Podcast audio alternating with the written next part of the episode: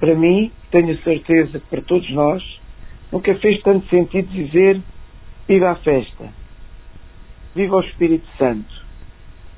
Este viva a festa e viva o Espírito Santo reflete ontem aquele cortejo magnífico, belíssimo, espetacular, maravilhoso, aquele cortejo intitulado O Cortejo dos Rapazes. Ver todas aquelas crianças, 1549 crianças, com aqueles tabuleiros. Que beleza, que graça, que dom. Festa dos tabuleiros, ver uma festa viva, um Espírito Santo vivo, basta olhar para o rosto daquelas crianças.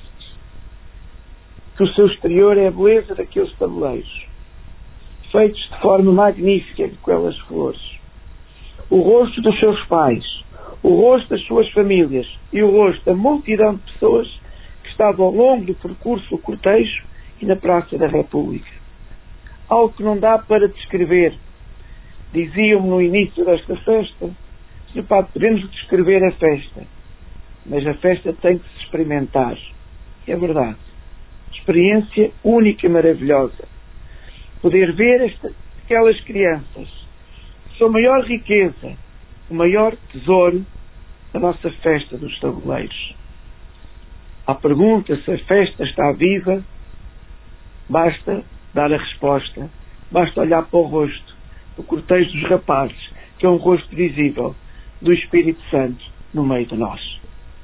Isso é algo autêntico, único, maravilhoso.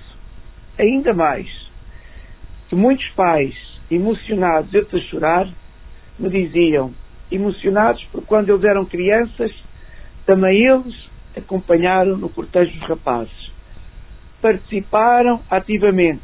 E hoje os pais podem ver os seus filhos, ou os avós podem ver os seus netos, é uma graça, é uma bênção, é uma emoção muito, muito grande.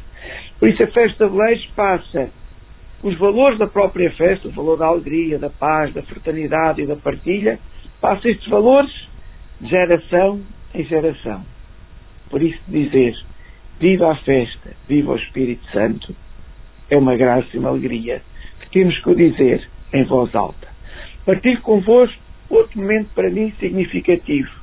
Na próxima quarta-feira à noite, a inauguração das 33 ruas ornamentadas. Quanto trabalho de meses e meses, quanta dedicação daquelas pessoas para preparar estas ruas. Que todos nós saibamos ser gratos a todas essas pessoas. E o maior sinal de gratidão que podemos ter é passar nessas ruas e quando vimos quem as organizou e preparou, dizer obrigado pelo vosso esforço e dedicação. Ao próximo domingo temos o grande cortejo, o grande cortejo dos tabuleiros. Para nós, seja também nesse dia o grande sinal de uma nova etapa das nossas vidas, que esta festa de tabuleiros está uma nova etapa de paz, de alegria, de esperança e de partilha.